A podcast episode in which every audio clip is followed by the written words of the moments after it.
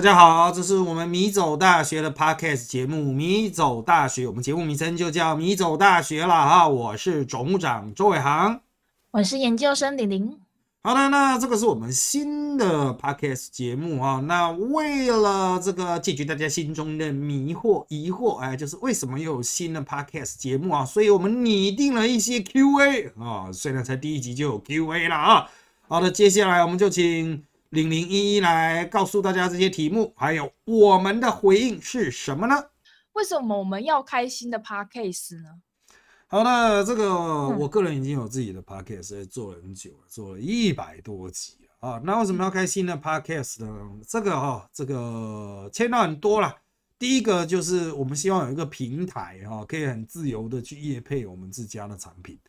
啊，那当然讲说是叶配，其实也就单纯是宣传，因为我们现在也没有什么急着要卖的东西啊，那可能就是 A 呀、B 呀、C 呀这些产品，我们有吃饱闲着，我们可能会念一下这样子，或者搞不好也会录一小段广广告吧，谁知道呢？啊，反正等到我们进入状况之后哈，自然就会安插这些东西了哈。那再来还有一个很重要的考量，就是直播我们通常都是固定的时段啊，可是随着我们操作了直播一年，我们慢慢发现就是。固定时段虽然好，可是对于很多的我们的米走大学的成员来讲，其实很辛苦啊啊！就大家这个时间就不能跑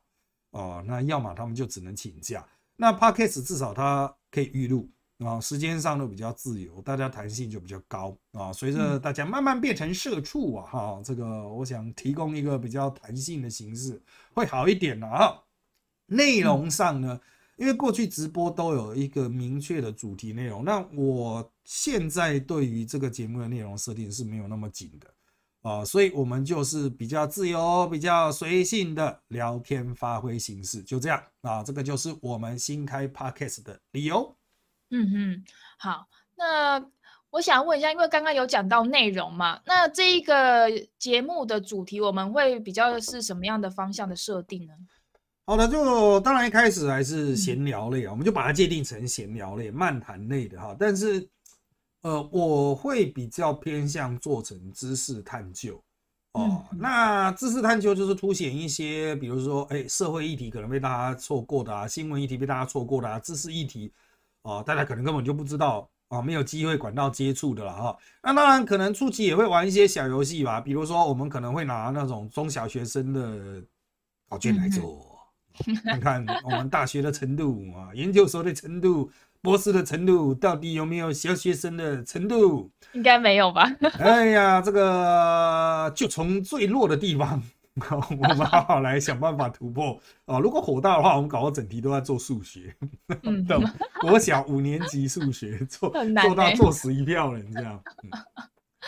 好，那老师，我想问一下，这个跟你另外一个 podcast 节目特辑开讲有什么不一样呢？好的，就诚如前面所提到的，特辑差讲他已经做很久了嘛，那他也经历过很多波的内容改变，从一开始的专访到后来的新闻话题，到现在的单纯的政治主题哈，我们做了蛮多的调整，但原则上它就是绕着政治在讲。那我们这个 podcast 呢，不会去特意回避政治类的东西，但是我们就是什么议题都希望能够被纳入。那会随着我们的成员每一集的成员啊，或者是呃这个当时发生的新闻重大新闻事件啊，那我们可能随时去进行调整啊。那原则上不设限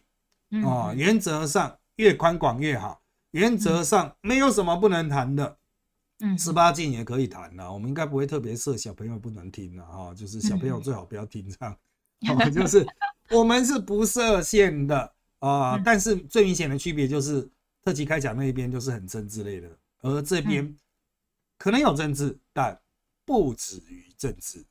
嗯嗯，好，那老师你刚刚有说就是会根据成员有不同的内容的调整，那我就是想问说，那呃加入我们这个 podcast 的成员会有哪些呢？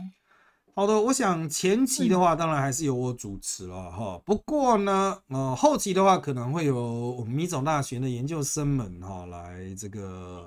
自己来做哦。因为呃，我现在的设定很简单，就是一次我们就是最多四个人，那至少就是我和另外一个研究生，除非是全宇宙都没空，才会是我自己一个人啊。不过这不太可能，因为我们米总大学编制很大啊，那就是我们包括有蛮多位的研究生，还有一些后台的人员。如果后台的人员愿意来聊一聊的话，也都可以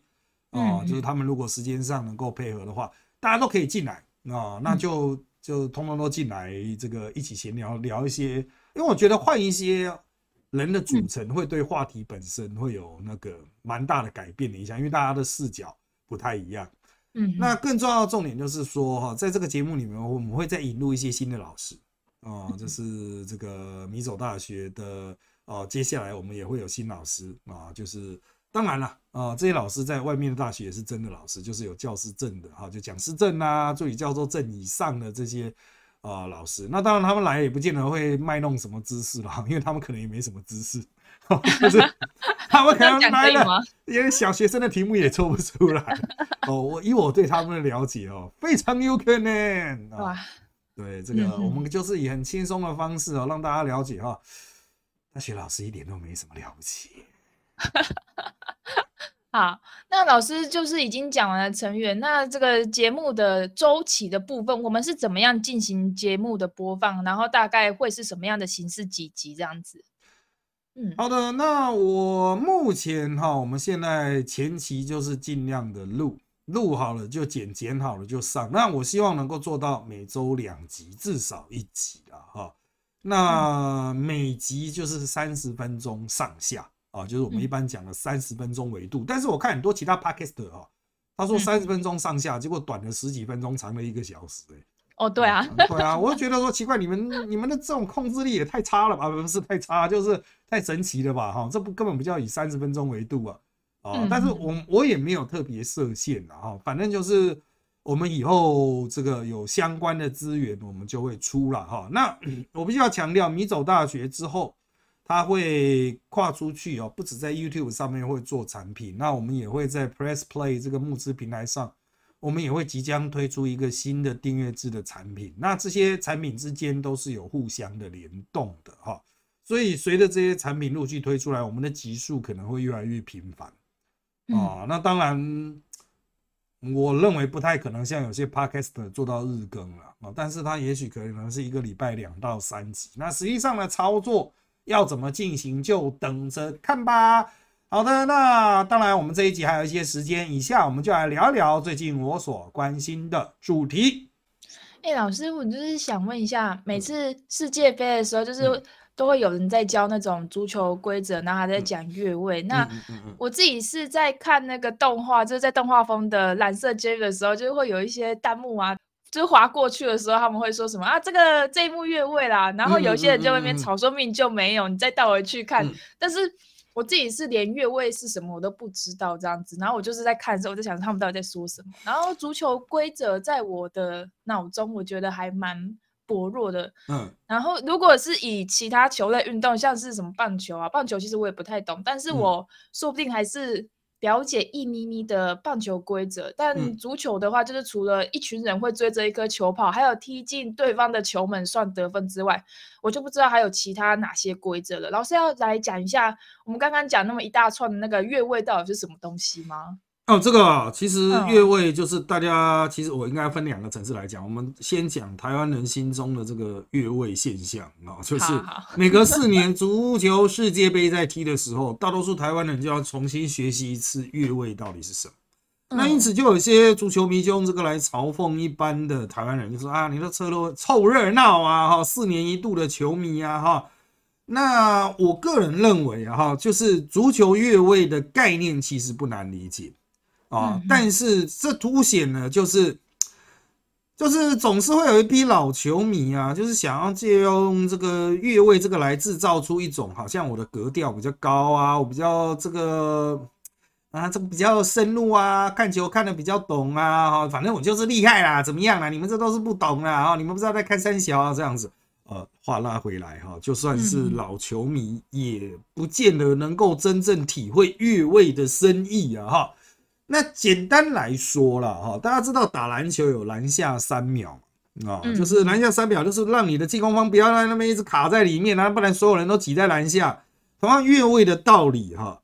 也是类似的，就是如果没有越位的规则，那我就放一些人就在那个对手的球门前面啊，那我只要球传进去，一堆人在那边乱挤乱踢乱挤乱踢，总会把它踢进去吧？哈，就是你就想要没有这个规则的时候，他前面就会一堆人。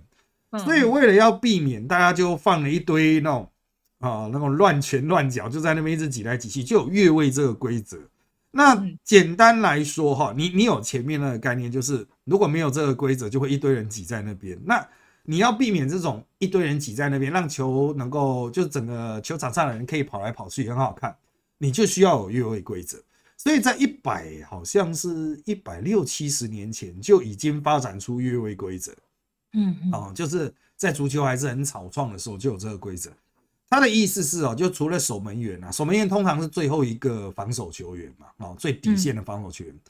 在守门员和第二个防守球员的中间，如果有一个进攻球员，他能产生威胁性，或是影响比赛，或是持球的话，嗯。啊，就是呃，当其他的这个进攻人把球踢出去的瞬间，啊，就是在守门员和最后。倒数第二个防守员就是一般球员啊，一般防守球员的中间，如果有一个进攻球员，他可能造成威胁，那么就是越位哦，那么就是越位。当然，这个规则还有很多很细腻的变化，但精神就是这个样子，它就是不要让人挤在球门很近的地方啊，然后在那边尝试用乱拳乱脚去把他球踢进去。好，那。这规则乍听之下好像不难，反正我们就画两条，就是在那个最后倒数第二个，也就除了守门员外，倒数第一个最接近底线的那个球员身上画一条线，他的脚哦去画一条线，然后只要有进攻的球员啊，比如他跑跑跑跑跑跑到超过这个呃这个倒数第二个呃的那个那条线的瞬间。然后进攻球员起脚，呃，另外其他进攻球员起脚传出球的时候就叫越位。好，讲是这样讲，可是他会很多判定上的细节是连足球老手都不见得能够精准判定的。举例来说，哈，就是一开始大家还在吵啊，是要用脚为那条线的标准，还是手为那条线的标准啊？嗯，那后来大家就讲，当然是脚，因为足球不能用手去碰啊，除了守门员之外啊，不能用手去碰。啊，所以原则上来说，哈，这个虽然有这个规则很久，但是也是很晚进才确定，就是以脚为准，进攻球员的脚为准。那再来是说，哈，它有一个概念，就是说这个越位啊，哈，需要是这一个进攻球员他是能够影响比赛，比如说这颗球传给他，他有可能踢得进，或者是这个球球员在跑动的时候，他有可能影响。呃，防守球员就是他做一个战术去欺骗战防守球员，吸引防守球员去防守他，造成其他人能够进攻啊，这个都是能够对比赛造成影响。但是如果有一个进攻球员呢，他在很远的地方，在地上一直打滚，一直滚，一直滚，比如说他他被他要假装被人家踢到，或者他真的很痛，他在那边一直滚，一直滚，他那时候不会影响比赛，没有防守人员在意他啊。那即使他是处于越位状态。啊，只即使他是处于越位状态，那也不会被吹越位啊，因为他就不会对比赛造成影响。好，那当然除此之外就会有很多细节啊，像那个防守球员就就是呃，叫他们有时候会制造一些所谓的越位陷阱啊。我要强调，这种越位陷阱这个是一个很重要的战术，就是他会同时跑动，你只要进攻球员没有注意到，你就可能就是真的就是。在这个倒数第二个球员的后面啊，那你就造成越位，就是所有的那防守球员可能四五个人一起往前冲啊，就是大家训练的很有默契啊。等到进攻球员一传出来，你就是这个进入这种越位的状态啊。所以越位是能够被制造出来的，但是我还是要回归一个根本啊，就是即使是职职业足球员，很专业的职业足球员，在判断越位上还是很困难的。啊，这个教练呐、裁判呐，甚至是一些主办的那个，就是负责办球赛的这个主管机关哈，他们也都很纳闷的啊，就是有时候都觉得，干这怎么会算是越位哦？就大家一直吵说这个球员到底有没有影响？当然有时候是很明显的哈，就是大家用高科技的指法去拉一条线哦，就就很明显。可是有时候真的是很通灵啊，啊，这个。就是完全是靠大家的感觉，特别是你那种比较基层的足球比赛啊，他要判断越位是要靠线神，就在边边跑拿那个棋子的那个裁判。哦，那线神要是跑得太慢，你要怎么办？因为有的足球员真的很能跑啊。哦，现场跑得太慢的时候，他所站的角度真的看的是准吗？那个时候的越位就会产生很多争议啦。好，不过这都是执法的细节问题。我们回来谈台湾人。啊，台湾人最大的一个特色就是爱比老啊，爱比懂啊。我足球我看多呢，哦，你们这四年都要教你一次越位哈，这个到底是？我到底会不会学起来啊？每四年才看一次啦。我觉得这个传达的一个心态就是说，哈，呃，当人去观察或者是观赏一个事物的时候，不管它竞赛或是艺术品的时候，到底有没有必要就是这么样的懂，或是这样持续的投入？比如足球比赛，我看人家跑来跑去啊，踢来踢去很激烈啊，我就很开心，不行吗？其实是可以的啊，为什么我一定要知道越位规则呢？打篮球，我看人家投啊，跑来跑去啊，冲撞很爽啊，那也可以啊，哦，所以我觉得这个事情就呈现出一个台湾人，就是这个，当然全世界都有这种球迷啦，全世界都有这种粉丝啊，就是说我要比老，我要比我最懂啦，哈，你们都不懂啦，哈，哦，就是大家想用这一种知识的啊这种优先地位吧，来呈现出自己好像很厉害啊，自己好像很猛。啊，我个人是觉得啦，非常之无聊啊！你这样只会阻碍其他人进一步去学习足球、热爱足球。就像，其实现在刚好世界杯的热潮，那在我们录音的前一天哈，台湾有一场比赛，足球比赛，而且台湾居然赢了，零比一赢泰国啊！原来赛前赌盘是台湾让三点五分呢，也就预计我们会输四颗。啊，因为台湾的足球真的是蛮烂的，但是这是台湾十连败，国际赛十连败之后的难得一胜。哦，那这场比赛又有多少球迷看呢？当然还有有一些很哈扣的球迷，大概两三千人看吧。哦，绝大多数人我相信都还是在看世界杯吧。不过这也凸显了一个蛮重要的事实，就是这足球在台湾到底要怎么跨出去哦？其实真的就牵涉到大家的开放心态。如果心态不够开放的话，哈，就是粉丝的心态还是觉得说啊，我们这个就是很专业啦，你们那种不专业的来哈，我要好好垫一垫你了哈。真的对于足球运动的扩展会是很大的障碍啊，很大的障碍。就是大家还是回归，就是如果你热爱一个运动，就应该把它推广的这样子的本意哈，真的不需要不需要每隔四年就教训人家不懂越位。那老师，那关于台湾黑熊被猎杀，然后它的雄狮，那个我不太晓得是怎么样状态，他应该是就是骑着车带着夹着了夹的那个熊的尸体吗？对对对对对。然后我就想说，到底是怎么样？然后还传上了网络啊，嗯嗯。然后乡下人总会说，就是破坏农作，但是。也有人就表示说什么年代了还在耕田，那我是蛮想知道说，哎，台湾黑熊是可以这样子随便猎杀的吗？然后是，然后我还蛮好奇，因为我自己也是听的一半一半的，我就想说，哎，就是没有听完这个故事的完整啊，所以想问老师说，哎，是这个是因为耕田的人会觉得会破坏他们的农作物才猎杀这个台湾黑熊的，还是因为其他的因为其他的原因而猎杀台湾黑熊呢？这个案子还在侦办，我们录音的同时，案子还在侦办啊。反正就是警方破获有人猎杀台湾黑熊，然后在网络上出现一个，就是两个人一前一后夹了一只死熊在那边骑摩托车的照那个影片啊，啊，就是三贴了，中间贴了一只熊这样子啊。那当然那个群情激愤啊，是非常愤怒啊，就是怎么可以猎杀台湾黑熊？因为台湾黑熊是保育类中的保育类中的保育类啊，这非已经。为了富裕他花了很多的心神，然后你居然就这样把他猎杀了哦。那当然，有些人乡下人会说啊，这个会破坏农作啊，哈。但是说的简简单一点呐，哈，就是你的那些狗屁农作哪里比得上那只熊啊？你的生命价值搞不好还比那只熊还低啊。讲白一点就是这个样子，就可量化价值来说，天哪啊！所以台湾黑熊的珍贵性啊，这个。是毋庸置疑了，当然不能猎杀，除非台湾黑熊正在攻击人，它正在杀人，那当然你可以去射杀它，这个是另外一回事。呃，可是通常状态下，台湾黑熊是比较小只的，它不像什么棕熊啊、灰熊啊那种，真的你在那个碰到它，真的是熊出没要注意了哈，一般的台湾黑熊其实对人的是没有太大的威胁性的，所以总不能说是自卫而杀熊吧。所以他们大部分猎杀熊的人的主张都是说，哦，因为它会破坏我我种的东西啊，来偷吃我的东西啊，哈。但是我我还是认为啦，哈，回归根本，哈，回归一个这个不要讲说比较利益啦，哈，就是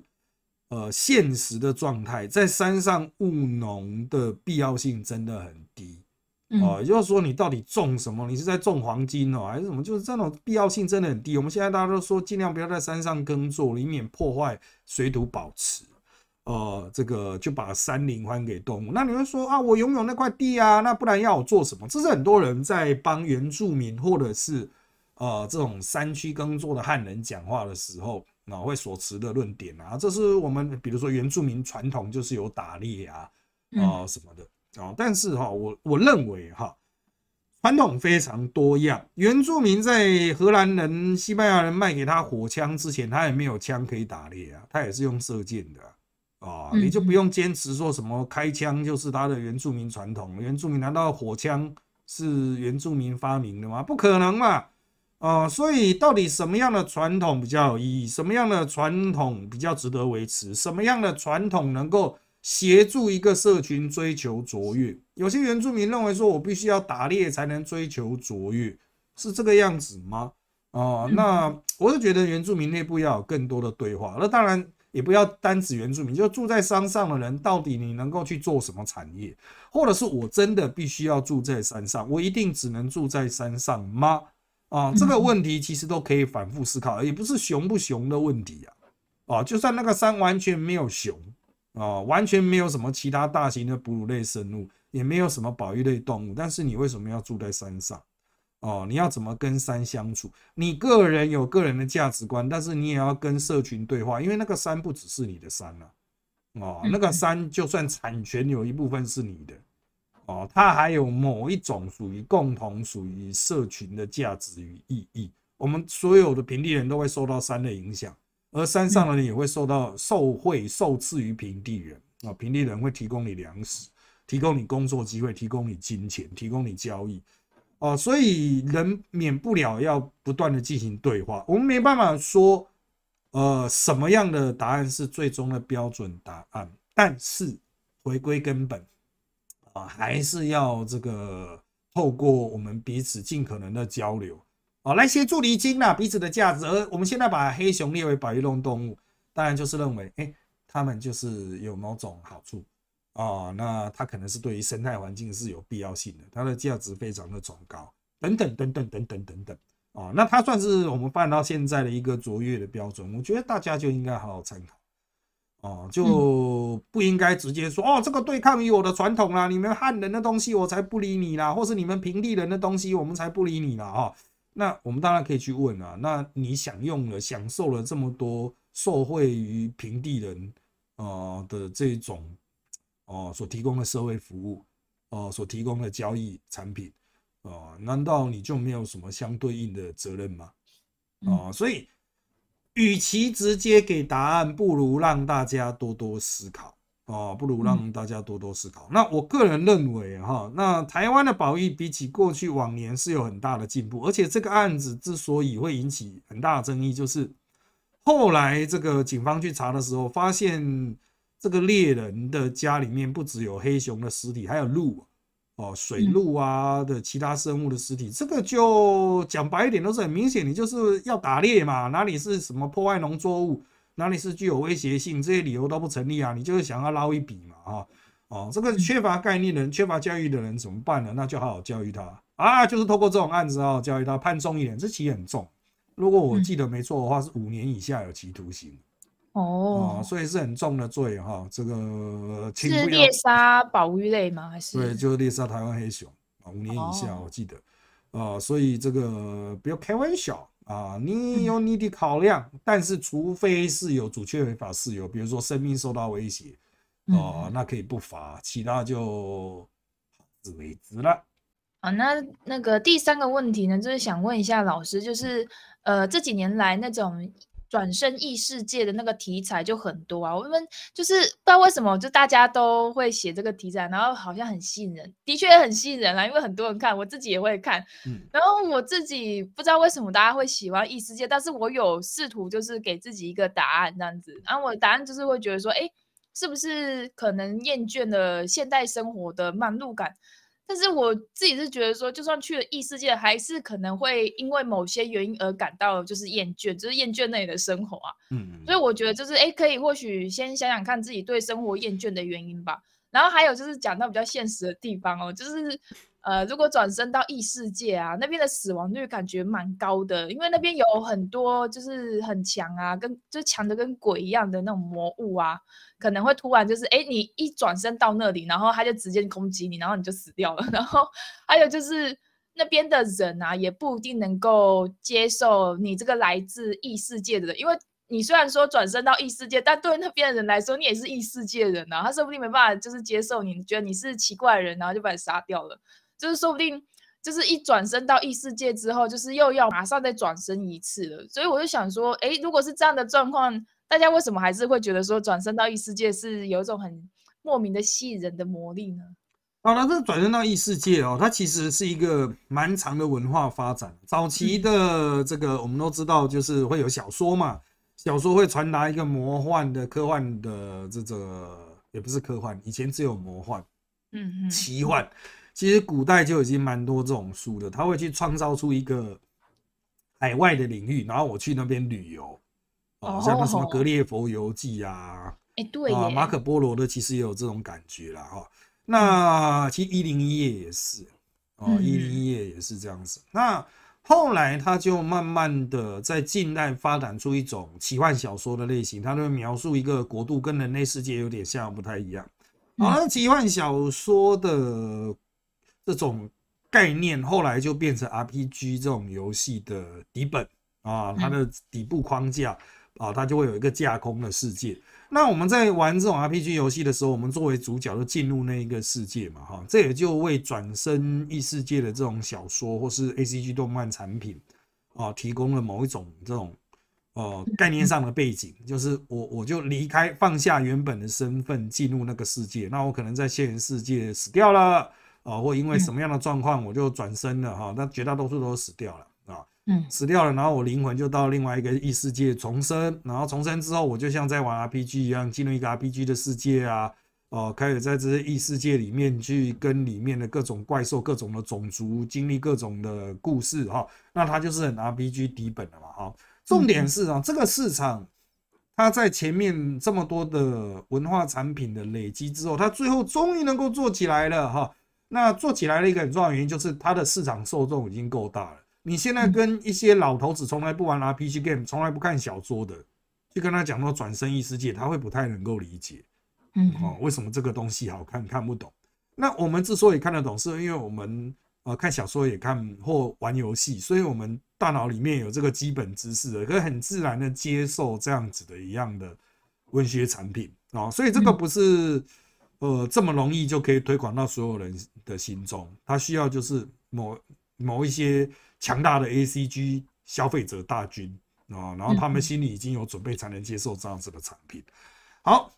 那这个是前置条件了哈，你能够解读，你也不见得会喜欢这样子的作品啊。那为什么这些作品会比较受欢迎呢？我认为它是因为它的丰富性。